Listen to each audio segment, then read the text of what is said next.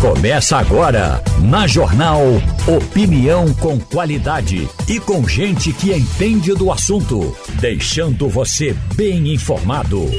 Passando a Limpo. Começando o Passando a Limpo de hoje com a presença aqui no estúdio do advogado João Bosco Albuquerque. Daqui a pouquinho tem Sandro Prado também, o economista Sandro Prado. E também no Passando a Limpo, Romualdo de Souza, nosso correspondente do Sistema Jornal do Comércio em Brasília. Romualdo de Souza, primeiro, muito bom dia para você. Você já teve alguma genialidade hoje? Tá muito bom dia, Agora. bom dia para você, bom dia também ao nosso ouvinte. Olha, a única genialidade que eu faço pela manhã é, um café, dessa vez produzido na região de Triunfo, no sertão do Pajeú, a 1.119 metros de altitude, e essa é a genialidade que faço. Mas faço e não conto para ninguém, pelo menos só fica aqui mesmo na minha casa. É bom você ter muito cuidado com suas genialidades, porque você não pode simplesmente espalhar suas genialidades por aí como fazem alguns ministros do governo Lula, porque senão você vai ter um problema. Rapaz, para o pessoal que está nos ouvindo agora entender, é o seguinte: é. ontem o presidente Lula começou uma reunião, aquela reunião que nós falamos aqui no programa, inclusive, logo cedo, estava começando na hora, Exato. eu chamei Romualdo, Romualdo disse, ó, a pauta vai ser isso, isso e isso. E aí, no meio, no começo da reunião, Lula, enquanto não fechavam, né, porque depois fecham ali para a imprensa, é, tiram a imprensa, mas a imprensa estava lá, câmera, microfone e tudo, e ele resolveu dar um pito, dar uma bronca pública nos é, ministros. E ele disse que ministro que tivesse qualquer genialidade, que por favor, por obsequio, falasse com o ministro da Casa Civil antes, falasse com a Casa Civil, porque não existe é, genialidade de ministro, existe genialidade de governo. Então as ações têm que ser de governo e não dos ministros. Foi uma referência muito clara a Márcio França, não é, Romualdo? Uma referência muito clara a Márcio França, com certeza, porque Márcio França é, apresentou no fim de semana um, uma ideia, um projeto que ele tinha, que era o seguinte: ele disse que o governo ia vender passagens aéreas, que é sobressalente, aquelas passagens que não são vendidas na, pelas empresas aéreas, eles iam, ele ia vender essas passagens para determinados grupos por 200 reais. Ele tinha até o valor já. Ele só não combinou, ele só ele anunciou, mas ele não tinha combinado ainda somente, só, somente com as empresas aéreas, com as agências de viagem, com o presidente da República, com os outros ministros, com ninguém. Ele não tinha combinado com ninguém. E aí ele faz um anúncio desses. Mas não foi somente esse caso, né, Romualdo? Já teve outros casos, outros dois ministros que também falaram bobagem depois que tiveram que. O governo teve que ir lá e dizer: não é desse jeito, calem a boca. Como é que foi isso? O ministro da Previdência, Carlos Lupe, começou o governo dizendo que era preciso. Ele disse o seguinte: é necessário que a gente faça uma revisão na reforma da Previdência. Ele não tinha combinado com ninguém, nem com o próprio partido dele, que, embora ele seja o, PD, o presidente do PDT, nem dentro do PDT esse assunto é consenso. Então, ele, o ministro Carlos Lupe passou por cima da própria autoridade e aí anunciou que era necessária fazer essa mudança ou uma revisão na reforma eh, da Previdência. E também o ministro Luiz Marinho, que falou sobre a importância, sobre a necessidade de repensar o saque do FGTS e também ele falou o seguinte, porque o trabalhador às vezes fica pensando que esse dinheiro é dele, mas nem sempre é dele, e aí ficou uma confusão danada que ninguém sabia exatamente de quem é o dinheiro do Fundo de Garantia do Tempo de Serviço. Então o ministro Luiz Marinho também apareceu com uma dessas genialidades. E aí Lula, sabendo que aquela parte estava sendo transmitida, porque o resto da reunião foi fechada, Lula aproveitou e falou o seguinte: Ó, oh, meu amigo, se você tem em casa uma dessas lâmpadas de Aladim, não esfregue na minha frente, ou não esfregue sozinho, traga para cá, para frente do ministro da Casa Civil da Presidência da República, porque é Rui Costa quem vai cuidar dessa história da lâmpada é, ou da genialidade? Isso me lembra a história de um amigo que estava viajando num carro e aí acendeu aquela lâmpada que diz que o óleo do motor está zerado. Ou seja, pare imediatamente o seu carro. Aí o cara liga para o mecânico e fala: Meu amigo, acendeu a lâmpada de Aladim no meu carro, o que é que eu faço? Aí o mecânico fala assim: ou, ou leva para um gênio ou traz para cá porque o seu motor vai fundir. Na prática, esse governo tem muita chance de ou se arruma agora no começo, ou vai acender a lâmpada de Aladim no motor do carro do Lula. E tem uma situação muito difícil, a gente está aqui com o João Bosco Albuquerque, doutor João Bosco Albuquerque, também com o Sandro Prado. Tem uma situação muito difícil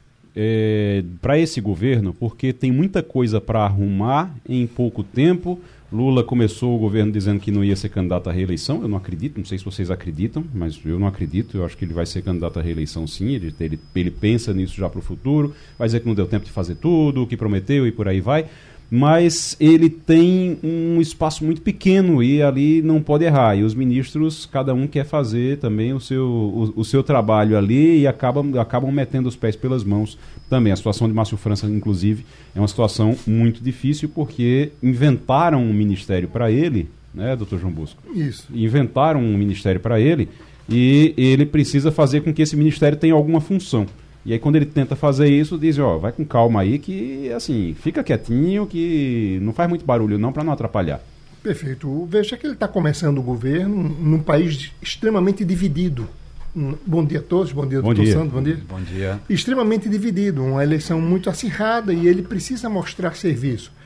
Ele já governou no passado, mas ele jamais pensou em governar numa situação dessa, onde ele foi é, é, passou por um processo agora eleitoral, foi eleito com, uma, com a maioria, porém, ele precisa mostrar serviço. O governo anterior tinha uma margem de, de trabalhos mostrado para a sociedade grande, e, queira ou não queira, obteve sucessos, as empresas estatais deram resultados positivos, é, a economia estava indo muito bem e ele precisa agora se posicionar. Mas ele também, como chefe maior, ele precisa mostrar uma liderança uma liderança onde, onde ele vem sendo agora é, é, observado com maior detalhe, porque, queira ou não queira, ele depende do centrão, ele depende de toda uma estrutura do poder legislativo que ele precisa saber governar junto com esses com, com, com esses é, é com essas com essas pessoas dentro dessa dessa estrutura que é política.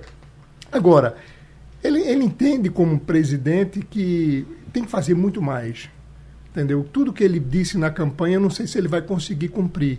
E, e, e queira ou não queira, a, a, economia brasileira, ela tem, ela é rica na estrutura, mas ela precisa ser mais é, participativa, ela precisa dividir mais essa situação como um todo. Enfim, ele tem um, uma dificuldade grande. Os ministros querem ela alavancar voo e não consegue. Por quê? Entendeu? Eu não sei se ele vai participar da próxima eleição, porque eu não sei se ele vai ter idade. Qual a idade de Lula hoje para daqui a quatro anos? Qual seria a estrutura de Lula daqui a quatro anos, buscando a idade? Como é que está o físico de Lula? E quem seria o substituto? O partido até hoje não criou um substituto. Não tem, o, né? Não tem. Não tem. O partido não Verdade. conseguiu estruturar um substituto. Porque o PT focou sempre em Lula, diferentemente do governo anterior, que criou um, um, um ministério de, de, pessoas competentes e que alguns se destacaram, como é o exemplo do governador de São Paulo, Tarcísio, Tarcísio como também nós temos o governador de Minas. Então, existe uma, hoje uma, uma visão política de que Lula precisa criar, dentro da própria estrutura do partido, pessoas com força suficiente, com estrutura, com lastro suficiente para poder encarar uma, uma eleição. Sandro Prado, você é economista e uh, eu tenho certeza que você tem essa visão da economia. Você olha para, para os acontecimentos, para a realidade e você pensa, a gente tem que pensar é, como é que isso afeta o sujeito que vai ali no mercado e fazer compras e tudo. Esse tipo de, de, de, de situação, de desencontro ainda dentro do governo, isso ajuda de alguma maneira, não? Não, é, com certeza isso não ajuda. A gente sabe que o governo Lula ele aumentou muito o número de ministérios, obviamente é uma equipe grande, e que ele colo tentando colocar essa ordem de que tudo que seja divulgado passe por ele. Obviamente tem que passar pelo líder, que é a palavra final dele. É, e o ministro Márcio França, a, a, repetindo coisas que outros ministros já fizeram, ele está com o Ministério de Portos e Aeroportos, é um ministério extremamente segmentado, não tem grandes mudanças ou grandes anúncios a ser feito. E aí ele teve esse, essa ideia do programa Voa Brasil, né, que seria basicamente nos períodos de baixa temporada, que a gente conhece turísticas e de deslocamentos de voos é, internos, é, há uma sobra de aparentemente aí cerca de 21% nos meses de baixa temporada que os voos saem com poltronas ociosas.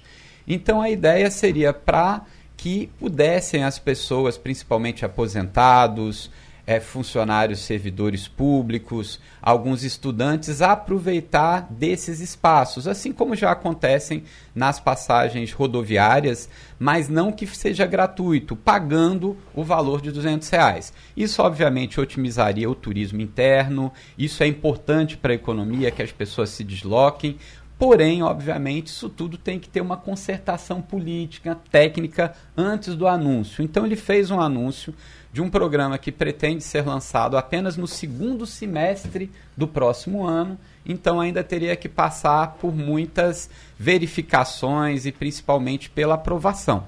Então, em termos é, do programa em si, a base dele tem uma base coerente, lógica, não é nenhuma novidade, é algo que já é feito é, para deslocamentos de baixa, em, em períodos de baixa temporada.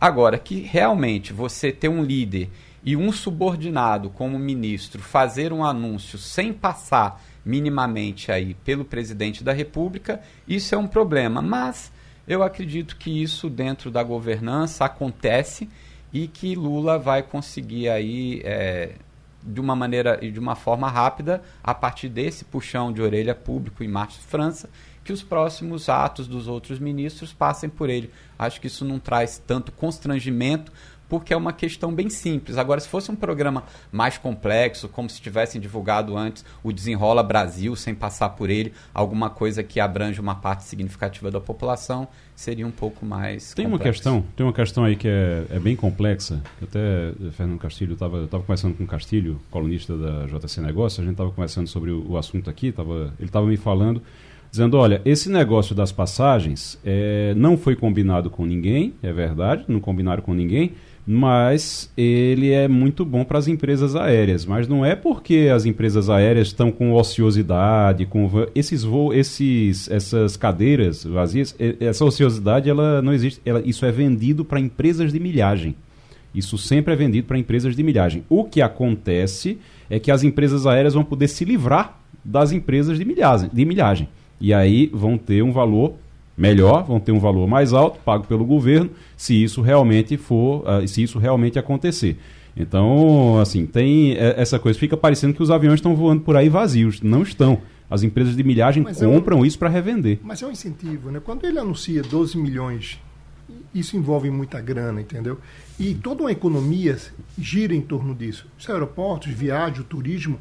Queira ou não queira, a indústria do turismo é, acho que, a segunda maior indústria uh, de, no mundo de, de, de, arrecadação. Então, o incentivo, sim, a, a, a, que as pessoas viajem e que circulem é, é extremamente importante, porque gera toda uma economia estadual, nacional, e isso é muito, muito saudável. A discussão se ele deveria ter aguardado o presidente ou não é uma questão interna, intramuros, que o presidente aí vai ter que dizer, olha, agora é assim dessa forma. E um anúncio muito antecipado, né? Se eu vou fazer uma coisa daqui para 2000, o meio do ano de 2024, eu já em 2023 anuncio sem ter conversado com as outras as os, outros atores, né? os outros atores do processo, entendeu? É extremamente delicado. E é, só um, de... Sim, claro. Perdão, um detalhe. Quando eu vi né, esse estudo que foi feito, uma das questões que foram feitas é assim: existe uma ociosidade, né, isso é real, de 21%, é, e existe outra questão é, há uma concentração muito grande das pessoas que viajam. Sempre são as mesmas pessoas. Existem muito, digamos, poucos CPFs que fazem essas viagens. A viagem aérea a gente dá para saber exatamente quem é que está viajando. Então, quando você fala em aposentados, quando você fala em estudantes de férias, é dar oportunidade para outras pessoas que não utilizam esse tipo de modal para deslocamento também se deslocar. O Romualdo, o, o, o ministro da Fazenda, Fernando Haddad, ele já apresentou para algumas pessoas o que ele chama de novo arcabouço fiscal, que vai substituir aquele teto de gastos. O que você já, já sabe o que é esse novo teto de gastos, esse, esse arcabouço fiscal, a, a limitação que o governo vai ter para gastar? E fala em arcabouço fiscal. Arcabouço é uma palavra é, tão é, rocambolesca e aliás, rocambole não, eh, eh, aliás, bolo de rolo não é rocambole.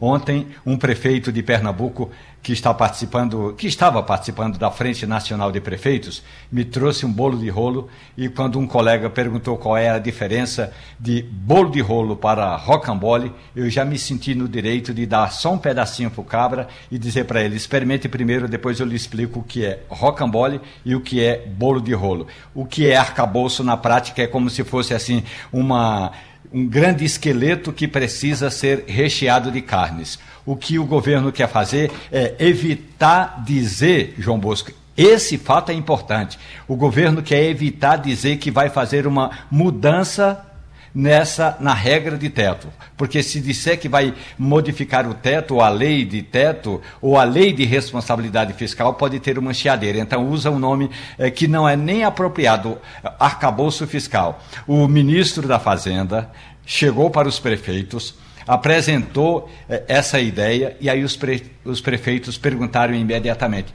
mas escuta, tem três propostas que alteram a Constituição Federal. O governo disse que não vai encaminhar nenhum projeto diferente. Nós vamos ter uma reforma eh, tributária com base nas propostas que já estão no Congresso Nacional. O presidente da Câmara dos Deputados disse ao presidente Lula que Lula não tem voto no Congresso Nacional nem para aprovar uma lei ordinária. Imagina uma proposta que altera a Constituição Federal quando são necessários é, três de cada cinco votos. E aí, como é que o governo vem com esse arcabouço fiscal? O ministro disse o seguinte: nós vamos apresentar uma proposta, a começar pelo IVA. E aí, os prefeitos chiaram.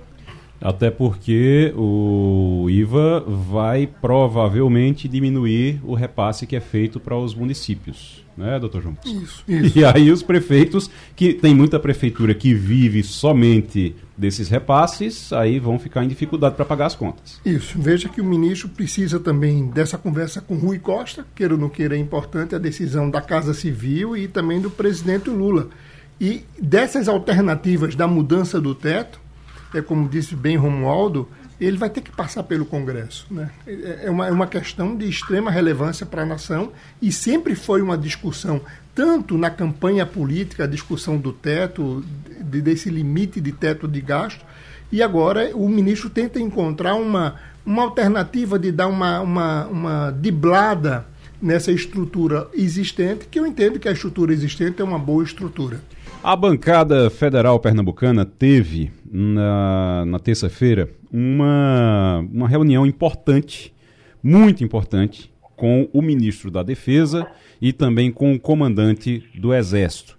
E essa reunião foi sobre a escola de sargentos, que já tinha sido anunciada aqui para Pernambuco, já tinha pedra fundamental, já tinha assinatura, tinha um monte de coisa, e depois começou-se a dizer: não, não sei, pode ser que mudou o governo, mudou o comando do Exército, pode ser que mude o local da escola de sargentos.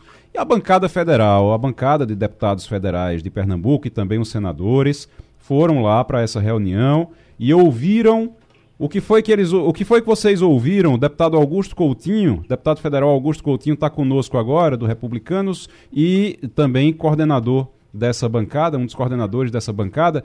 Deputado, o que foi que vocês ouviram do comandante do Exército e do ministro da Defesa? A escola de sargento está confirmada para Pernambuco ou não?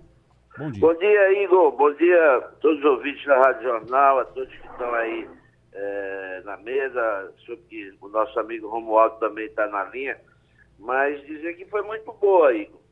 É, essa, essa escola de sargentos foi uma construção, foi feita com muito trabalho, começaram inicialmente 26 estados, ou 19 estados disputando, depois se resumiu a três, e Pernambuco, depois de muito diálogo e, e, e conversas com o Exército, é, apresentando uma proposta de contrapartida, foi anunciado. Nós fizemos, inclusive, uma mobilização não só da bancada de Pernambuco, mas de todo o Nordeste, quando Pernambuco ficou o único estado do Nordeste a ser selecionado. Então, houve uma movimentação política muito grande. E a consolidação do Exército no nome de Pernambuco, porque, inclusive, no Nordeste o Exército não tinha nenhum. Opa! Teve um probleminha na, na, na ligação? Cortou um pouquinho a ligação, deputado, mas uh, pode continuar agora. Não, não pode continuar porque tá realmente. Vamos tentar refazer a, a ligação para a gente poder continuar. Uma coisa que chamou a atenção, Romualdo de Souza, uma coisa que chamou a atenção nessa, nessa reunião é que estava todo mundo esperando a governadora Raquel Lira e ela não apareceu, né? É, segundo o que a reportagem da Rádio Jornal apurou, essa reunião deveria ter acontecido um mês atrás. E aí entraram em contato com a governadora e Raquel Lira disse que não poderia um mês atrás. Então, pediu mais um tempo. Aí marcaram a data de ontem. Até aí tudo bem. Ocorre que a governadora nem foi, nem disse que não iria. Então, o ministro José Múcio Monteiro, que era o anfitrião da reunião, ficou surpreso, porque não teve nenhuma resposta, mesmo sabendo que a reunião tinha sido confirmada com bastante tempo.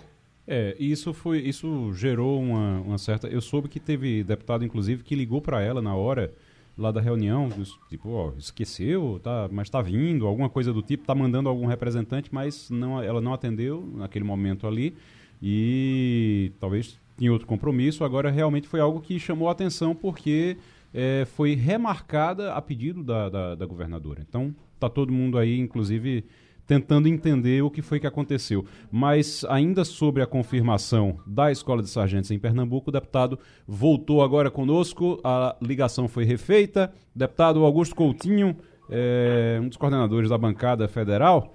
Deputado, o senhor estava falando, a ligação caiu. Oi, Igor. Então, dando continuidade. Então, houve uma mobilização muito grande, até como você bem citou, é, o anúncio do Exército é, realmente está tá, é, tá caindo a, a, ligação, tá difícil realmente para a gente.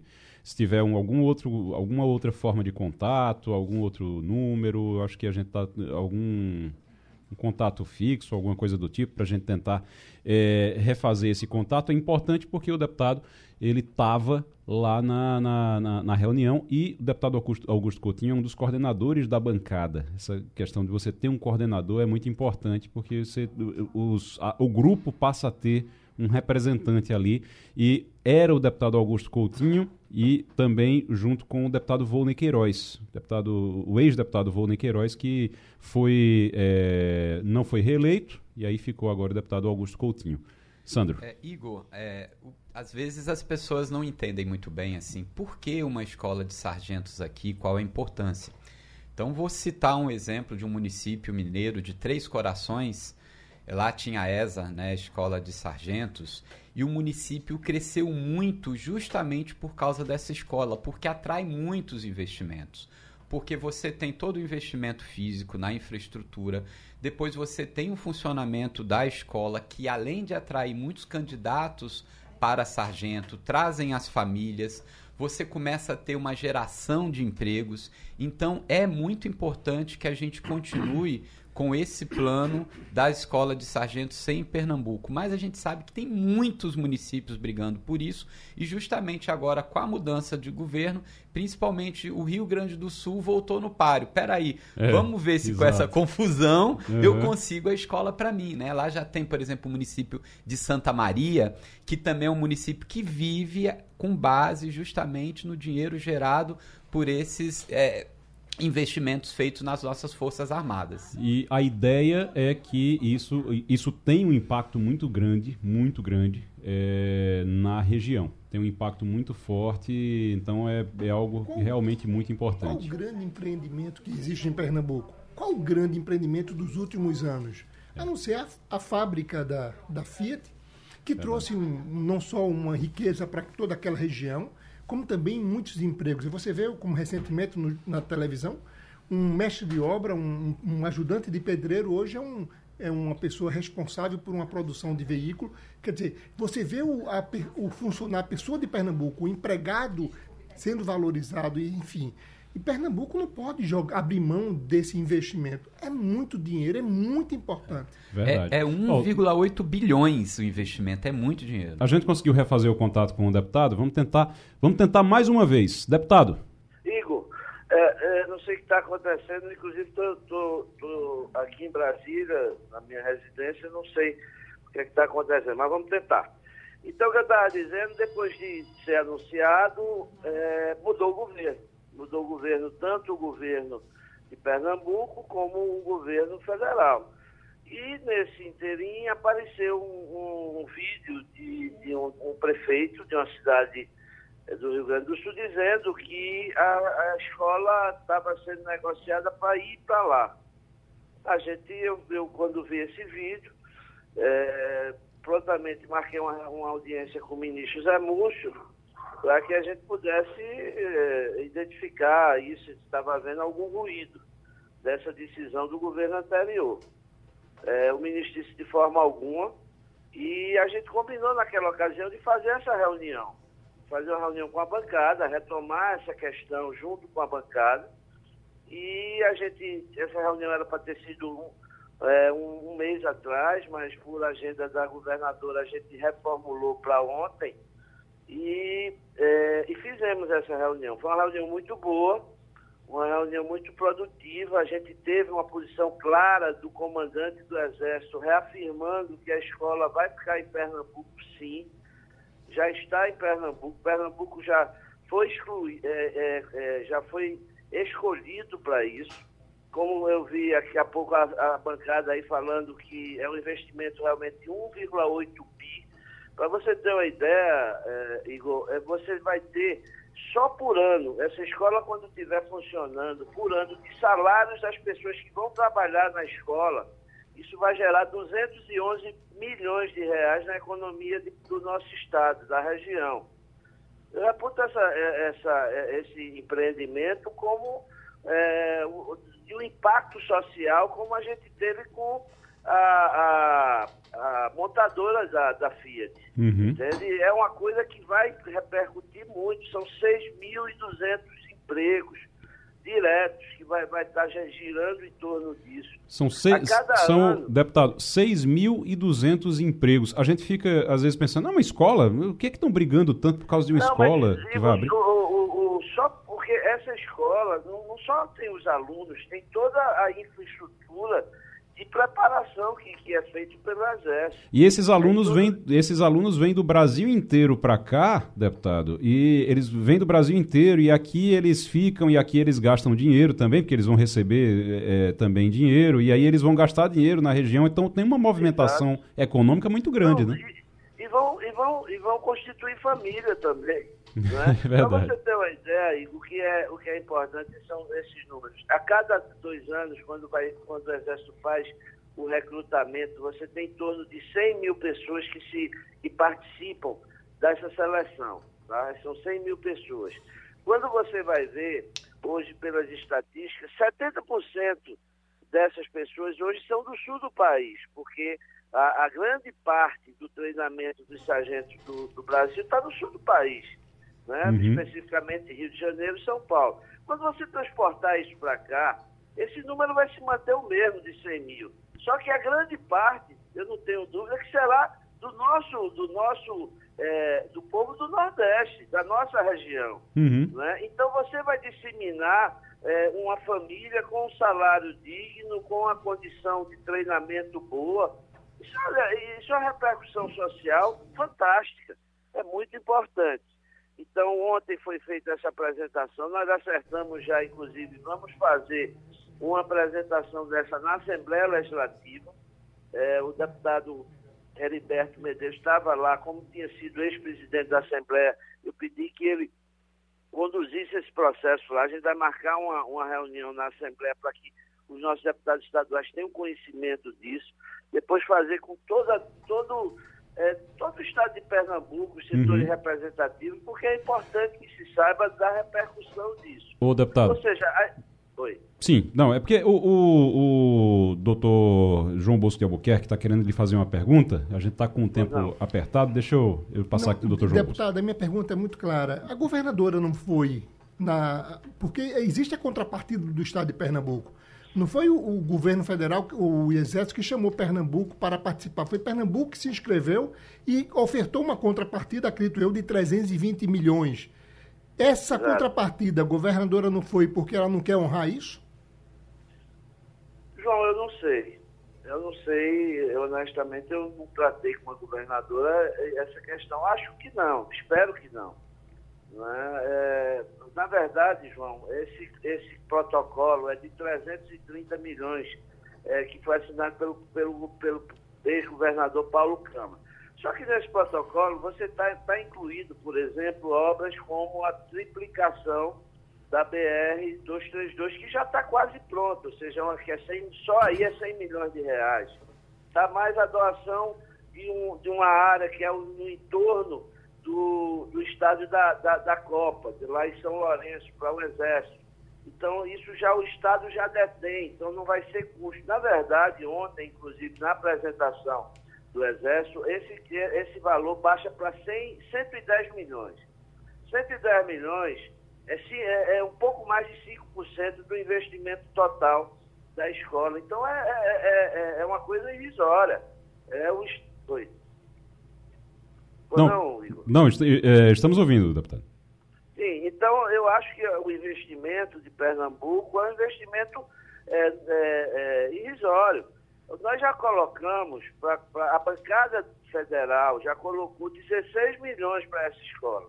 O uhum. Exército pediu no ano retrasado, nós colocamos recursos, né, pediu esse ano novamente, nós colocamos o que o Exército pediu. Então nós estamos fazendo a nossa parte, estamos fazendo a, o nosso empenho para que, de fato, seja consolidado essa, essa escola. E eu tenho convicção, depois de ontem, que será. E a governadora vai, sim, apoiar, vai ajudar, porque é um projeto estrutural de Pernambuco. Eu tenho certeza que a gente vai contar com o apoio dela. Deputado, muito obrigado pela participação. Deputado Augusto Coutinho, é, deputado federal e também um dos coordenadores da bancada federal de Pernambuco. A gente está na linha com o deputado Fernando Monteiro já porque o deputado é, tem um projeto de lei assinado por ele, junto com a Maria Reis, a deputada Maria Reis, para garantir um bônus regional na média do SISU, para acabar com essa, essa insegurança jurídica. É, que essa história diz, ó, vai ter bônus regional, não vai ter, aí a justiça derruba, diz que não pode ter é, bônus, que não pode ter é, benefício para quem estudou em, em, escola pública, por exemplo, para quem e aí eles estão tentando dar uma regulamentada nisso. É, doutor Fernando Monteiro, deputado, o senhor é, acha que. Como é que está a, a, recepção a essa, esse projeto na Câmara? O senhor acha que tem condição de, de, de levar para frente para acabar com essa, com essa insegurança jurídica? Bom dia. Bom dia. Aos ouvintes, ouvintes. Bom dia, Nico Maciel. Bom dia, Romualdo. Bom dia, João Bosco. Primeiro, queria agradecer a oportunidade né, de falar né, com Pernambuco, falar através do rádio, falar com o Recife. Olha, é um projeto que está já muito próximo de ser concluído. Né, é um projeto importante. Nós que rodamos Pernambuco, conhecemos as, os problemas, vemos as soluções. Meu amigo, em 2015, eu, primeiro, os primeiros atos do meu mandato foi apresentar esse projeto. Né? O projeto que eu apresentei na época era específico ao Vale do São Francisco, à Univas, né? porque quando você coloca né, a universidade no interior, no semiárido nordestino principalmente, você coloca para aquelas pessoas não saírem de lá. Uhum. Né? Você coloca para aquelas pessoas poderem né, nascer ali, crescer, se profissionalizar, né, melhorar sua renda, porque você qualifica, né, e que a educação você muda fronteiras né, de conhecimento, e era isso o nosso objetivo. Né? Nesse período, ele foi a pensar em outros projetos. Né? Na época, se não me engano, não tinha né, essa questão que na hora dos editais de vestibular ou de SISU, enfim, de admissão, colocar né, esse bônus. Né? E hoje, depois que isso vem já sendo feito em muitas universidades no Brasil, em Pernambuco, na Federal, nós agora tentamos regulamentar. Né? A doutora Maria Reis, esse ano, apresentou um projeto né, que deve ser pensado ao nosso projeto, né, que está na CCJ. Eu quero deixar aqui aos ouvintes só uma informação, que na Câmara tem projetos que passam no plenário e tem projetos que chamamos terminativos, que ele uhum. apenas fica nas comissões temáticas. E esse já está na CCJ, que aprovando a CCJ, ele vai para a Senado Federal, que em duas comissões temáticas, a de Educação e a CCJ, ele vira lei. É bom para é então, a gente explicar, é bom para a gente explicar, deputado, que hoje existem alguns bônus é, que eram dados na Universidade Federal, que são dados na Universidade Federal, é, para o aluno que estudou em escola pública, para o aluno que é da cidade, que estudou na cidade, que estudou no local, como o senhor disse, exatamente para que é, ele fique ali naquele local. E só que isso vem sendo questionado na justiça, tem gente que reclama e aí a justiça dá uma liminar para proibir e por aí vai. E é exatamente isso que está se tentando equalizar, regulamentar. O, o Romualdo de Souza tem uma pergunta é, para o senhor, queria passar para ele agora. Tá em, o senhor está em Brasília não? Estou em Brasília. Está em Brasília. Hoje nós estamos começando as instalações das comissões temáticas agora uhum. de manhã. Então o Romualdo, é. Romualdo já está em Brasília, perto do senhor, para lhe fazer essa pergunta agora. Romualdo é um craque. Deputado, muito bom dia para o senhor. Tem uma decisão que foi tomada por um juiz federal de Mato Grosso e ele diz o seguinte: o país tem que propiciar educação para todos. E ele não pode, diz ele, o país não pode analisar o currículo do aluno se ele estudou na escola pública, na escola confessional, na escola militar, porque às vezes é, é até um aluno pobre, um aluno carente, diz o juiz, mas por alguma razão ele conseguiu uma bolsa de estudo numa escola particular. E esse aluno prossegue, é, prossegue, o juiz, acaba sendo penalizado em função dessas regras que ele chamou de absurdas. Com esse seu projeto de lei, o senhor acredita que essas desigualdades e até eu diria essas desavenças judiciais podem ser sepultadas de vez, deputado?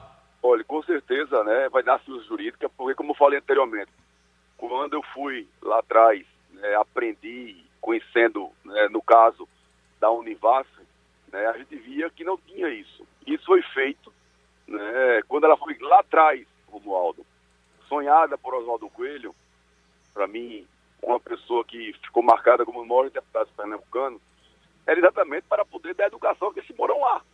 Não era para vir todo mundo de fora, é importante vir de fora, mas era importante que o sertanejo de Serra Talhada, de Afrana, de Dormento, de Ipubi, de Oricuri, pudesse estudar lá no São Francisco, lá na Univas, do sertão pernambucano.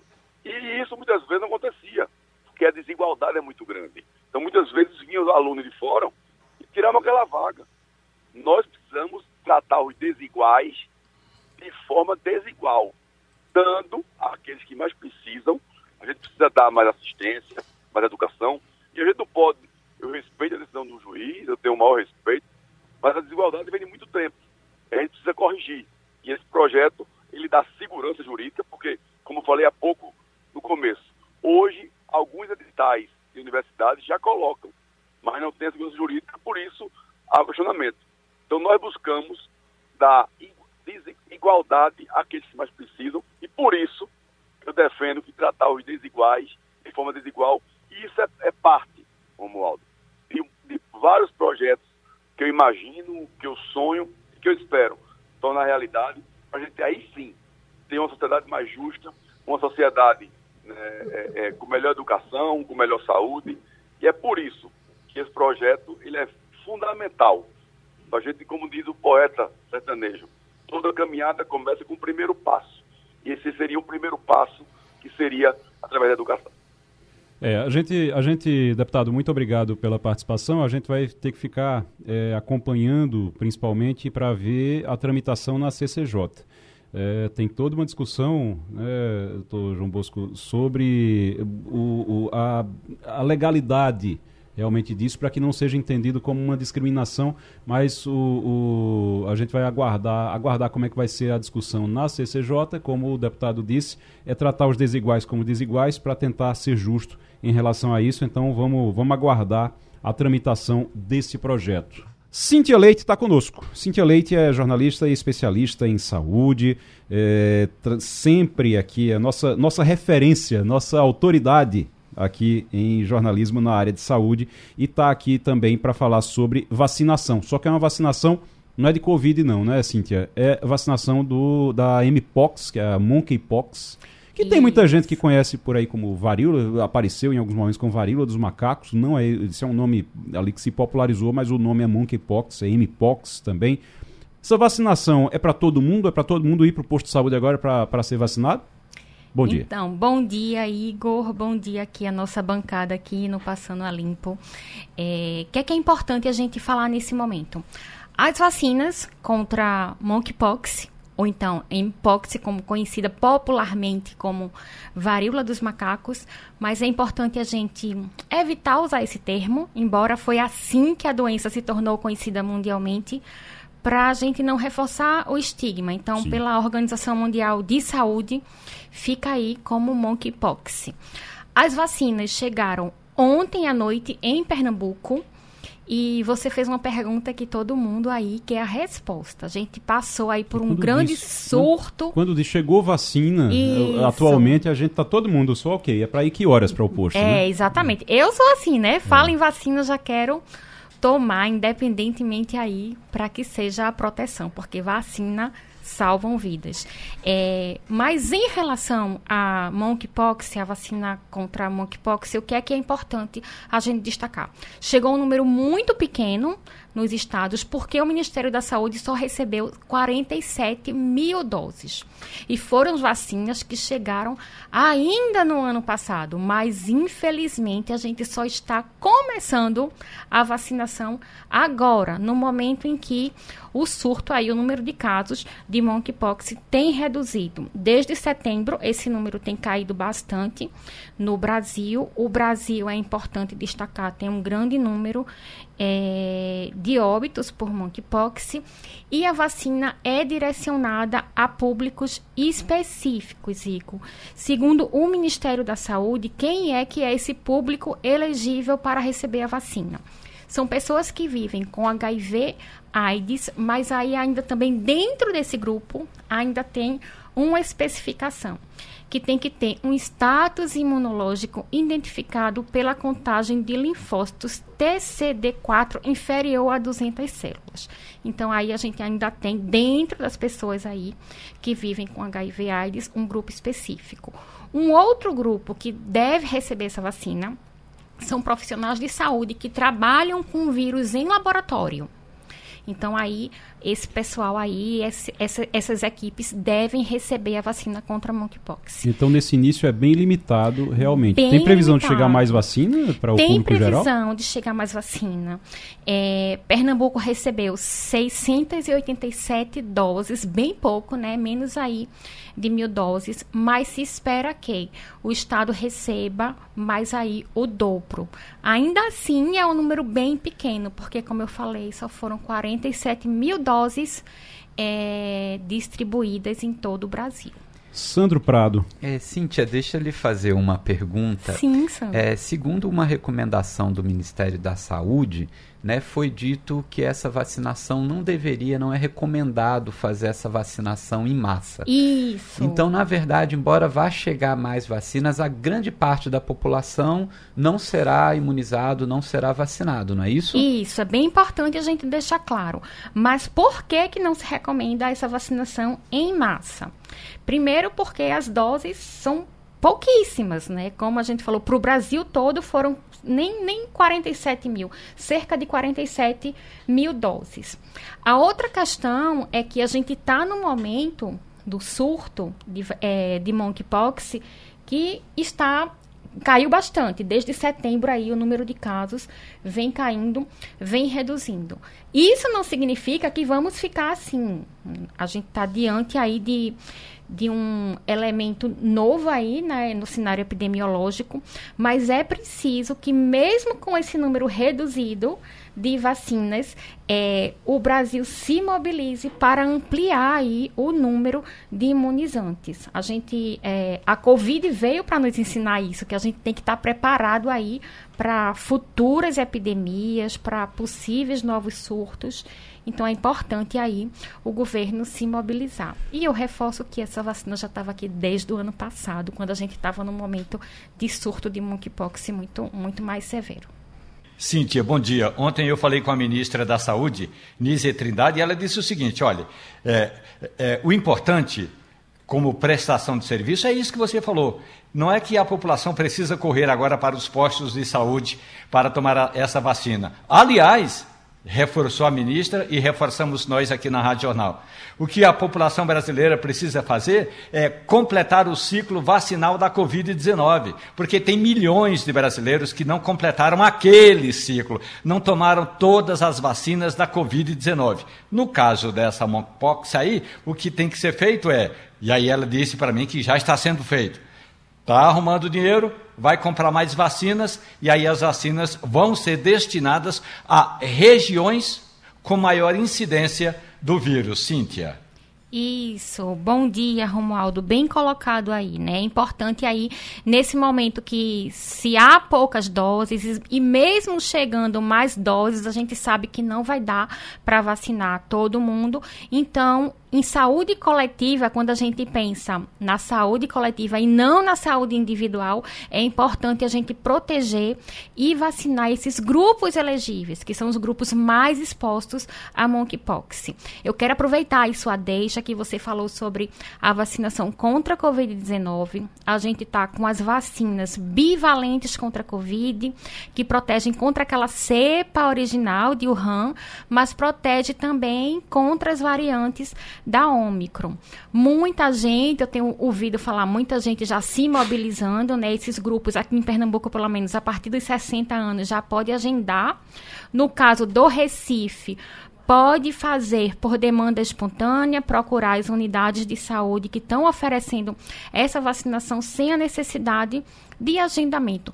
E as reações, para quem está questionando sobre as reações da, da bivalente, são reações que passam em 24 horas, então são controladas, é aquela dor local. Eu mesmo, eu mesmo tive, tive, tive um febre mesmo com e passou logo. todas as doses que eu tomei. Eu tomei quatro doses, já, já tive febre com todas as quatro doses que eu tomei, mas passa em 24 horas. Eu tive, na, na, primeira foi um pouquinho mais forte, na primeira dose foi um pouquinho mais forte.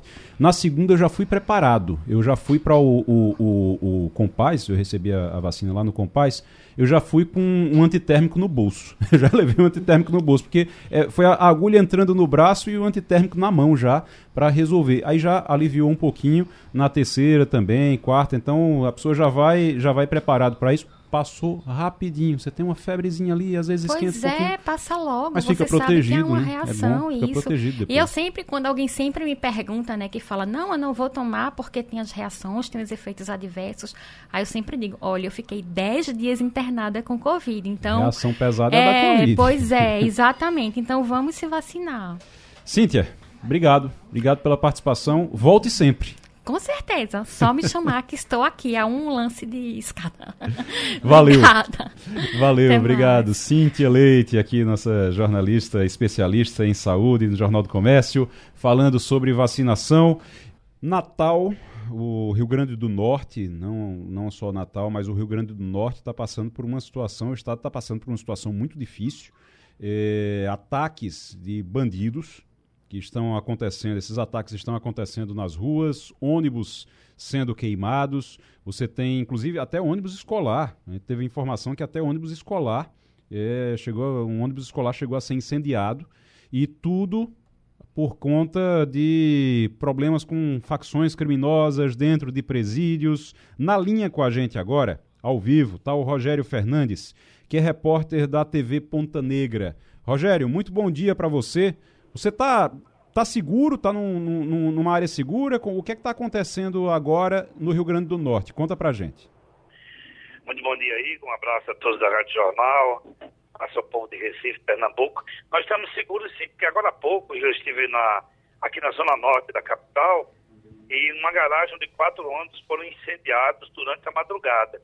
É, integrantes de facções criminosas que reivindicam a quebra do endurecimento do sistema prisional do Estado, essa reivindicação desde ontem que já está nas redes sociais, eles reivindicam isso, flexibilizar um pouco mais o sistema, o regime, e a resposta está sendo dada nas ruas. Infelizmente, tivemos ainda uma madrugada muito tensa, é uma madrugada de Natal e mais 24 cidades do Rio Grande do Norte sofreram ataques a ônibus, prédios públicos. Para você ter uma ideia, agora há pouco o prédio da Emater também sofreu um atentado em Natal, na capital Potiguar, uhum. e a situação é praticamente sem controle. Aqui não está havendo aula no município, em algumas cidades da região metropolitana, as aulas foram suspensas, o funcionário público também não está trabalhando. A gente consegue ver que ainda há ruas desertas aqui. O comércio abre hoje de forma mais tímida. Ontem fechou um pouco mais cedo, em função, não tinha ônibus, é, os aplicativos cobravam muito caro, as pessoas ficaram nas ruas, à mercê dos ataques, enfim. Um empresário de uma rede de supermercado terminou sendo morto ao reagir um desses ataques na zona oeste da capital também. Agora, a forma de, de tentar é, reagir a tudo isso, e mais grave ainda, fórum da terceira cidade do estado, que é a cidade de Parnamirim, região metropolitana, fica mais ou menos a 15 quilômetros de Natal, também sofreu atentado a tiros, como a Câmara Municipal da cidade de Serradeiro do Norte, região do Seridó do Estado. O governo do Estado, através da governadora Fátima Bezerra, que estava em Brasília cumprindo a agenda, reagiu trazendo para o Estado, com o aval do governo federal, 200 homens da Força Nacional, que chegaram de madrugada, inclusive no mesmo voo com a governadora. Eles devem começar a agir já a partir de hoje. A gente espera que essa reação aconteça já a partir de hoje. Ainda segundo o governo do estado, Igor, 28 pessoas foram presas, houve apreensão de coquetéis molotov, galões de combustível, armas, dinheiro, drogas, tudo feito pela Polícia Militar, que faz o trabalho ostensivo. A informação de que é um trabalho investigativo é, silencioso sendo feito pela Polícia Civil para que possa chegar aos cabeças desses ataques que vêm ocorrendo, principalmente a ônibus alternativos, transporte coletivo de empresas que ontem retiraram todos os ônibus das ruas de Natal e hoje voltou de forma mais tímida. A gente vê aquele seco, aquela parada, mas uma parada que inspira cuidado, que a qualquer momento pode acontecer, pode ter outro ônibus queimado, enfim, algumas pessoas. Pois não, Igor. É, a gente está com, com a bancada aqui, o pessoal está todo mundo curioso com o que está acontecendo e preocupado também, todo mundo apreensivo com o que está acontecendo no Rio Grande do, do, Norte aí e com essa a, até para saber como é que está sendo essa cobertura de vocês. E, Dr. João Bosco Albuquerque está aqui na, na nossa bancada, está querendo lhe fazer uma pergunta também. Ô, Rogério, bom dia, Rogério. Rogério, essa, essa, onda de, de, violência, como a cidade do Rio Grande do Norte tá se as cidades estão se comportando, como o Natal está se comportando, Natal é uma cidade turística, que tem um volume grande de turismo, as pessoas circulando nas ruas, quer dizer, são praias belíssimas. Hoje, como estão, como passa a população, como a população está vivendo nesse clima? João, bom dia, prazer falar com você também. A cidade está amedrontada, as ruas estão praticamente desertas, em lugares que a gente costuma ver um grande movimento, uma intensidade de veículos. Como Natal uma cidade litorânea, tem a praia de Ponta Negra, na zona sul da capital, como é, a Coqueluche, onde todo mundo procura, a gente vê é, uma certa desconfiança. Comércios fechados, normalmente eles abrem, mas os grandes comércios estão apreensivos. Há uma, uma intensidade de policiamento rodando, a gente vê o batalhão de choque, é, o pessoal do BOP em lugares estratégicos colocados segundo a própria cúpula da Polícia Civil, mas vê isso com, com um medo muito grande. É a segunda vez em quatro ou cinco anos que isso acontece aqui em Natal, já houve isso, mas houve uma contenção. Se comenta aqui que isso vem, repito, em decorrência do endurecimento que houve no sistema prisional do Estado, principalmente no presídio maior, que é o Caçuz, fica em Nízia Floresta, região metropolitana. A gente tem aqui um litoral de 400 quilômetros, que vive hoje apreensivo, praticamente tudo fechado, as ruas mais intensas. A gente vê que não há aquela intensidade de veículos, exatamente em função do medo. A gente não consegue encontrar também, João, eh, vocês de Pernambuco, é, da Rádio Jornal, a gente não consegue ver muito, muita polícia na rua, pelo menos aqui na Zona Norte. Então, normalmente acontece também esses ataques pela manhã. Prejuízo, não resta dúvida disso, porque a cidade ainda tinha muitos turistas, o sol ainda prevalece, apesar de hoje ter amanhecido parcialmente nublado, mas a chuva não chegou de forma intensa ainda aqui em Natal, a previsão que possa chover no período de inverno, já março e abril. Mas a preocupação, um prejuízo, só para você ter uma ideia, numa garagem que eu estive agora há pouco, o prejuízo foi de 500 mil reais em quatro ônibus e 20 anos de serviço do proprietário que chorava, lamentava essa guerra que acontece de facções para que o governo flexibilize algumas determinadas situações que só o judiciário pode fazer, João. Sandro Prado. É, Rogério, a gente está escutando, pelo menos eu, essas informações assim, eu estou estarrecido né? Porque quando a gente ouviu falar aqui em Pernambuco, por exemplo, dos ataques de tubarão e como foi divulgado na imprensa do Brasil todo, a gente achava que tinha tubarão saindo pela rua, mordendo as pessoas, né? Assim, às vezes um certo exagero.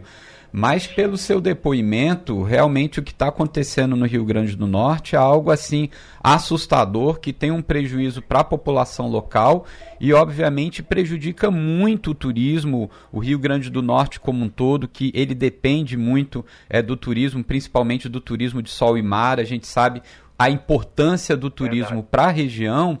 É, e aí essas facções em briga é, a Força Nacional né, mandou homens ontem à noite, mas o, dentro de toda é, essa sua visão, isso está para ser controlado? Existe uma possibilidade de alguma solução no curto, médio prazo? O que, que pode ser feito para acabar é, com essa insegurança da população e dos turistas aí no Rio Grande do Norte? O que pode ser feito, eu acredito, bom dia para você, é o seguinte, é com relação a. Não vai haver acordo não há acordo. Inclusive, as facções emitiram uma nota, né, que agora eles são tão organizados nesse ponto. Rapaz, e eles... eu ia dizer isso agora. A, a facção emite nota agora? Os bandidos, eles emitem nota? Isso. Tem, exatamente. Eles emitiram uma nota ontem. Isso trouxe um transtorno muito grande, um medo terrível, porque isso rola nas redes sociais e é muito rápido, como a internet é muito rápida, a internet é mundial. Então, não, não acredito na possibilidade de um acordo. Inclusive, ontem teve preso transferido isso foi feito a sete chaves. A gente não teve acesso quem foi, como foi, por que foi. O que se sabe é que essas ordens partem, segundo a própria facção, de dentro dos presídios. O governo não admite isso claramente. A gente acredita que vai haver hoje mais blitz permanentemente, presença de, de policiais da Força Nacional, principalmente em locais, em locais mais públicos, próximos a shopping, onde tem uma, um, uma demanda maior de transporte coletivo, para tentar inibir e mostrar claramente que a polícia está presente. Porque o contingente policial do Rio Grande do Norte, a gente percebe que não é suficiente, porque eles queimam onde, por exemplo, na Zona Norte. Aí você vai lá, aciona o bombeiro, enfim, tudo dentro de um contingente muito pequeno que tem cada estado. Aí, de repente, ele queima outro na Zona Sul. E o povo se fica com medo, já não vai pegar o ônibus. Então, fica esse terrorismo, não só durante a madrugada, como não há possibilidade de acordo, a única coisa que eu vejo de saída é que haja mais blitz, a presença da polícia mais intensa. A gente já consegue ver aqui, nós estamos passando nesse momento, aqui no, nas praias urbanas, Praia do Forte, Praia do Meio, Praia dos Artistas, completamente deserto, poucos carros, e à frente uma viatura da Polícia Militar. Vocês atravessou agora uma ponte, aqui a ponte Nilton Navarro, que liga a Zona Norte até a Zona Leste da capital. O fluxo é muito pequeno, essa área é toda monitorada é, pelo CIOS, que é o Centro Integrado de Operações de Segurança Pública, então a gente não vê a pessoa na rua. Se não houver essa contenção, a gente sabe que vai ser complicado. Não posso dizer a você que é uma perspectiva de que hoje possa acabar.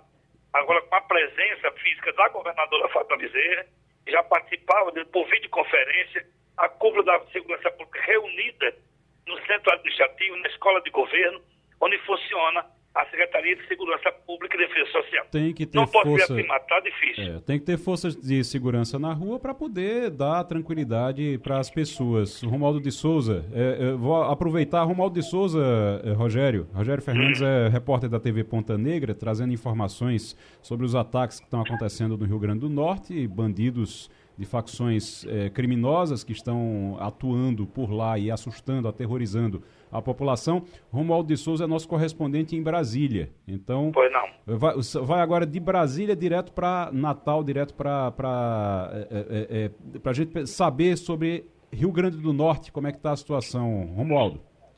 Rogério, Muito bom dia para você. Isso me lembra o 8 de janeiro aqui em Brasília, que Isso. a arapongagem do governo federal, a arapongagem do governo do Distrito Federal, ambas falharam.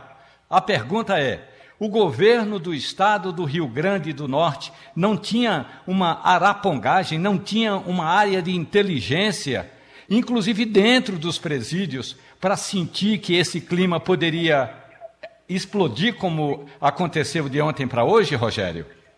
Romualdo, bom dia, prazer falar contigo também. Olha, inclusive o próprio secretário de Segurança Pública aqui do Estado, que é um coronel da Polícia Militar da Reserva, foi comandante-geral da PM, é, o coronel Francisco Araújo, aqui da Segurança Pública, coronel Araújo, ele disse que havia informação de que poderia haver um movimento nesse sentido e que estava sendo monitorado, só que perdeu o controle. A gente não conseguiu entender se o movimento era monitorado, se, o, se a própria cúpula da segurança pública sabia e como é que aconteceu, como é que isso se tornou dessa forma. Então, houve uma falha muito grande nesse sentido. É, em, com relação à parte penitenciária, a gente não sabe, a gente sabe que tem monitoramento, que isso vem de lá de dentro do sistema prisional, que de uma certa forma é, endureceu, é, e, e, ontem, inclusive, foi suspenso de novo as, as, visitas. Nesse momento, deve haver um protesto aqui, próximo ao Midway, na Zona Leste, na zona leste de familiares de detentos, o que vai complicar mais ainda a situação. O que a gente estranhou do Coronel Araújo é que ele admitiu publicamente, em várias entrevistas, que sabia que poderia haver um movimento. Esse movimento estava sendo monitorado, no entanto, ele explodiu de forma que prejudicou a muita gente. Ele está passando agora aqui em frente a um posto, a um hospital municipal, onde há duas viaturas da Guarda Municipal já também de prontidão, porque todo mundo está com medo que a qualquer momento possa haver um ataque dessa natureza. Rogério Fernandes, se cuide, tenha cuidado aí no, no, no, seu trabalho. Rogério Fernandes é repórter da TV Ponta Negra, trouxe todas as informações para a gente aqui agora sobre os ataques que estão acontecendo no Rio Grande do Norte. Obrigado, Rogério, um grande abraço para você. A gente segue por aqui agora falando sobre dinheiro, porque, na verdade, sobre falta de dinheiro porque em Pernambuco 84% das famílias estão endividadas. O atraso do pagamento já é realidade para quase metade dos lares com menor renda. Os dados eh, foram divulgados na pesquisa de endividamento e inadimplência do consumidor, realizada eh, pela CNC. É, então, assim, existe uma preocupação com esse endividamento e com as pessoas estão com dívidas e com o resultado disso, porque você se endivida e aí a economia trava, a economia local trava e aí você não consegue sair de uma situação de desemprego, por exemplo, né? Professor Sandro Prado, sua área, economia, qual é o impacto desse? Quando a gente pega 84% da, da, das famílias endividadas, assusta. Assusta e muito. Se a gente pega em números absolutos aqui em Pernambuco, são mais de 438 mil famílias que possuem dívidas. Né? É bom a gente esclarecer a diferença entre endividado e inadimplente. Né? O endividado é que possui uma dívida e o inadimplente é que quando chega no momento da dívida ele não consegue pagar. Né? Então, quando não consegue pagar, Serasa, SPC e toda aquela confusão e constrangimento que causa. É, mas quando a gente fala desse endividamento, uma das coisas que assusta muito é o perfil da dívida. Que a gente já teve momentos no Brasil que o endividamento era relativamente alto, mas eram as pessoas que compravam carro à prestação, compravam casa própria, uma geladeira, bens duráveis. E hoje o perfil da dívida, principalmente para famílias que recebem menos de 10 salários mínimos e principalmente as famílias até 2 salários mínimos, é se endividar para comprar itens básicos como comida. Ou seja, você vai comprar comida com cartão de crédito, ainda divide algumas vezes e o pior, parte significativa dessas famílias, como você comentou, normalmente cerca da metade atrasa. Então, quando você atrasa o pagamento do cartão de crédito, que é a porta de entrada para o endividamento, né, nas famílias mais pobres até 10 salários mínimos, é 89,7% estão endividados com cartão de crédito. Quando sobe acima de 10 salários mínimos, aí estoura 96,7%. 98% da dívida de pessoas acima de 10 salários mínimos é com cartão de crédito. Claro que tem essa questão da milhagem e tudo aí que as pessoas utilizam. Mas aí você vê essas pessoas endividadas com comida, chega no dia de pagar, não pagam e aí ficam pagando juros. Então, parte da renda que já é pequena é para pagar juros bancários. E juros principalmente do cartão de crédito e do cheque especial, que de especial não tem nada, na verdade é um empréstimo que você toma com juros extremamente elevados. Então, decorrente da taxa de juros Selic, os bancos hoje eles cobram aí 10, 12% ao mês. Se você possui uma dívida tipo de 100 reais hoje, daqui um ano é 500, daqui dois anos é 2.500, ou seja, ela vai se multiplicando rapidamente. Então, as famílias que já estão com poucos recursos, a renda que é baixa, você está endividado, você para pegar uma parte do seu dinheiro para pagar a dívida, uma outra parte para pagar juros, sobra pouco para consumir e você vai continuar e nesse momento entra, de endividamento. É interessante é, essa questão do endividamento das pessoas, porque ele, uh, é a facilidade do dinheiro eletrônico. Uhum. É algo assim que se você não teve uma educação, se você não sabe controlar os seus gastos, você perde por completo o controle. Como disse bem o doutor Sandro, professor Sandro, e essas dívidas com bancos, com cartões de crédito, porque você tem dívida de carnê, tem dívida de financiamento de veículo, tem dívida de financiamento de casa, tem dívida dívidas mil, mas aquela do cartão ela é muito atrativa, porque você não bota o dinheiro e você compra com facilidade. E na hora de pagar que você vê o problema. Por quê? Os juros de cartões de crédito, quando você entra, ou se você paga e não paga a totalidade, você ali entra numa ciranda que você não consegue mais sair. Os juros é extorsivo, os bancos estão arrancando, isso é como se fosse um assalto à mão armada, com o apoio da legislação, porque os juros é impagável. Você entra naquela situação e não consegue mais sair, porque você cria dívidas e você não tem como sair porque é uma coisa uma, de um volume progressivo muito alto e você fica endividado e vai lá na frente tentar negociar com o banco para ver se consegue sair porque o seu nome é importante, porque seu nome você precisa para esse nome limpo para fazer tantas outras coisas. Aí você entra numa segunda situação.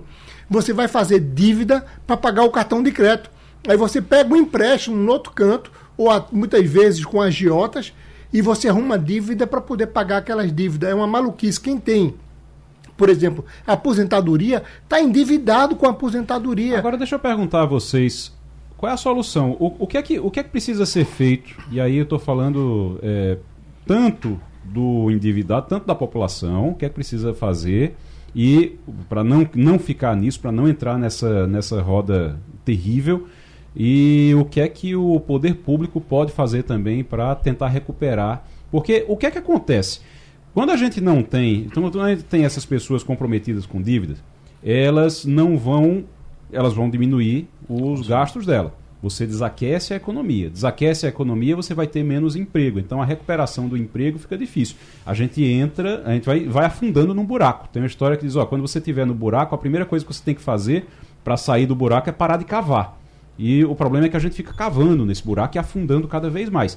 Como é que a gente para de cavar para começar, a, começar a sair desse Gerar emprego, gerar negócio. Por exemplo, escola de sargentos. Era para todo o estado de Pernambuco estar tá abraçado para gerar esse emprego, gerar esse negócio, porque gera renda para a população. A outra coisa é muito básica: é ensinar na escola a criança a educação financeira não importa se é rico ou se é pobre, você tem que saber administrar o pouco ou muito que você tem. E aí, o governo, por exemplo, se você se aposenta hoje, eu fui me aposentar. Uhum. Mal me aposentei, era todo tipo de banco ligando para mim oferecendo empréstimo. Você tem uma agressividade desses bancos sem nenhum respeito a ninguém. Eles são agressivos, querendo te dar empréstimo, dar dinheiro. Olha, se eu estou precisando, eu me submeto. E a que tipo de juros? Esse, esse, essa pessoa que vai aceitar aquele empréstimo não tem noção de que quanto ele vai pagar desse empréstimo que ele faça, porque as taxas de juros são extorsivas também nesses empréstimos consignados. E, o, e, a, e essas, esses bancos têm a garantia de que sabe que recebe porque tem um lastro do pagamento da aposentadoria. Quer dizer, as pessoas são levadas a entrar nessas cirandas e dificilmente elas saem. Romualdo de Souza, você está endividado? Você tá, como é que tá, como é que tá a sua situação? Como é, como, como é a sua, sua manutenção financeira? Eu tinha um amigo que dizia: empatemos. Nem ganhemos, nem perdemos. O que entra, o que entra sai e está tudo empatado. Olha, ontem, eu, na verdade, no fim de semana, eu anunciei em um desses sites de venda uma caixa com cinco discos de vinil de Martinho da Vila. 20 anos de samba é o nome da, dessa caixa com cinco discos de vinil. Eu anunciei por 300 contos, vendi por 250 e recebi o dinheiro na mão assim. Aí fiquei com os 250 na mão. Vendi para um, uma pessoa conhecida, ela me deu as cinco notas de, de 50 Aí, quando eu comecei a gastar, é que eu vi exatamente o valor do dinheiro. 250 reais no cartão é uma história. 250 reais no dinheiro é outra história. Eu cheguei numa, numa loja no Hortifruti para comprar um queijo de coalho. Quando o cara me cobrou 55 reais no queijo de coalho, eu já senti que a caixa de disco de vinil do Martinho da Vila tinha sido vendido muito barato. Agora, isso que o Romualdo está falando, que o doutor João Bosco estava falando aqui também, isso é muito importante, né, Sandro? Por, porque essa coisa de gastar no débito, no crédito, você só. Eu, eu, por exemplo, eu não ando com dinheiro. Eu pago tudo com a aproximação do, do celular. Então tudo é na aproximação do celular. E assim, eu vou mantendo na minha cabeça se eu acho que ainda tem dinheiro. Eu pago no crédito, mas eu acho que ainda está dentro do limite. Eu acho que ainda está dentro do limite. E assim, e, e, é muito de cabeça, porque a gente não fica entrando, tem gente que fica, não fica entrando o tempo todo ali na, na, na conta para ver quanto um é que, controle, como é que tá, controle é que tá. financeiro, tá. né? E se você não tiver cuidado, perde o controle. Com esses pagamentos eletrônicos, você perde o controle completamente. E principalmente se for, se for débito, que de repente você está no cheque especial, nem percebeu. Como é que faz? Exatamente, você perde o controle porque no cheque especial os bancos hoje eles lhe dão muito crédito, você não pede e você já vai ter um crédito alto porque eles querem emprestar dinheiro a todo custo, né? Como falou com muita propriedade e competência jurídica o meu colega aqui de profissão, que também eu sou advogado, mas na área tributária e trabalhista, não tem essa competência dessa vivência com as famílias, que é um dos grandes problemas da, das famílias hoje brasileiras, Sim. é justamente o dinheiro. E aí agora, o que, que nós temos no curto prazo, né? O governo ele prometeu aí um programa que é o Desenrola Brasil, que está, digamos, aí no forno, por questões ainda tecnológicas, principalmente do sistema, ele ainda não foi colocado em tela. Mas a lógica é justamente muito parecido com esses ferões que a gente tem, né, do Serasa, por exemplo, de aproximar credores e devedores para diminuir esse montante de famílias endividadas. Então, esse programa que a gente né, deve repercutir muito quando ele realmente for colocado em tela e for aprovado, ele tem essa importância no curto prazo. É o desemprego aqui em Pernambuco está muito alto, né? Nós somos o segundo estado com maior índice de desemprego no Brasil, só perdendo para a Bahia e à frente de Sergipe. Na verdade, o Nordeste hoje lidera o ranking de desemprego. Isso é um outro fator que leva as pessoas a ficarem endividadas. Sem dinheiro, você precisa gastar, muitas famílias se endividam. E no médio e longo prazo, acho que como foi muito bem pontuado pelo Dr. João Bosco, é a educação financeira. Né? A gente não está criando os nossos jovens para serem independentes, né? como se faz, por exemplo, na Europa, os países nórdicos, como ali com 14, 16 anos, a pessoa já tem que sair de casa e se virar por conta própria. Nos Estados Unidos, a pessoa vai para a faculdade com 18 anos, não volte mais e vai cuidar da tua vida financeira. Aqui não. Aqui ainda um protecionismo muito grande das famílias. Ah, meu filho, eu vou pagar para ele. Então, quando a pessoa vai para a fase adulta, ela fica totalmente desnorteada, porque ainda não está acostumada a fazer planejamento financeiro e lidar com dinheiro. Eu estava, doutor João Bosco, conversando com, com, uma amiga, com um amigo recentemente e, e falando do filho, porque o filho estava é, trabalhando, mas o dinheiro que tinha ele gastava ali com festa, com coisa, mas não gastava, mas não, não, não pagava nenhum uma conta em casa, que assim era muito bom e tal. E assim, de repente, e aí só faz o seguinte, coloca botar, começa a botar algumas contas ali no nome dele, sabe? Ou, ou dela, da filha também, se for o caso, começa só paga essa conta, essa conta de luz aqui, paga para ir já preparando, para ter alguma responsabilidade a mais, isso é importante. É extremamente né? importante. Mas eu, eu queria, Igor, fazer uma, uma, uma, uma abreviar uma coisa que é importante. Muitas dessas dívidas que o cidadão tem não foi ele que fez Existe uma fraude muito grande em cartão de crédito, fraudes em empréstimos consignados, que de repente o cidadão vê que tem um empréstimo em nome dele e ele não sabe o que fazer. Então, se você não fez a dívida, se você não provocou essa dívida, por favor, procure a justiça. Procure o juizado de pequenas causas, junte documentos, pegue os extratos bancários mostrando que você não fez. Se cair um dinheiro na sua conta, procure a justiça e diga: senhor juiz, eu estou com dinheiro aqui, eu não pedi esse empréstimo, eu quero devolver. Deixa eu aproveitar, inclusive, porque o senhor disse que quando se aposentou, é, é, inclusive o senhor, o senhor, tem 30 anos, eu não sei como é que o senhor se aposentou, não. eu estou brincando. Mas o, o, o senhor, quando se aposentou, começaram a ligar para oferecer coisa. Eu tenho uma pessoa que eu conheço que se aposentou e de repente ela começou a notar que estava descontando ali 170 reais, 150 reais da conta do, da aposentadoria dela, ela sem saber o que era aquilo. E aí ela só descobriu porque uma agência que faz compra de dívida e fica tentando diminuir dívida e tudo, começou a ligar para ela para dizer, olha, você tem uma, um, um, empréstimo bancário em tal banco. E ela disse, não, eu não tenho empréstimo bancário, é engano, é engano, é engano, até que empréstimo é esse? E ela descobriu que alguém, um determinado banco, foi lá e colocou um empréstimo para ela, R$ 4.700. Colocou e ela estava sendo descontado disso, tava, e é, o juro é muito alto. Então Sim. botaram 4 mil e poucos reais, mas na verdade a dívida era de quase 10. E aí ela começou, a, ela foi atrás do banco e o banco disse: não, tá aqui a assinatura da, da senhora. A assinatura era falsa. Isso. Então, o que é que faz nesses então, casos? Você veja, é fraude, é importantíssimo. Né? Existe um volume de fraude muito grande. Primeira coisa é o seguinte: Mal você se aposenta, as, os bancos e esses falsários já têm a informação tua com teu telefone que você se aposentou. Quer dizer, alguém facilita dentro do INSS essa informação. Segundo, esses falsários que pegam teus dados e te ligam, ele também consegue manipular documentos teus para fazer empréstimo em nome de terceiros, depósito que pode ser depositado na sua conta ou depósitos que são transferidos para outras pessoas. Então, se você não fez o empréstimo, não assinou o contrato, por favor, procure a Defensoria Pública, procure a Justiça, bote e não pague porque isso vai ficar sendo descontado na sua conta muitas vezes por um ano, dois anos, três anos, dependendo do valor e dependendo do tempo do financiamento. Uhum. Então, por favor, não aceite. Em colocação também, eles colocam seguros na sua conta. Eles, no cartão de crédito, eles empurram seguro que você não pediu.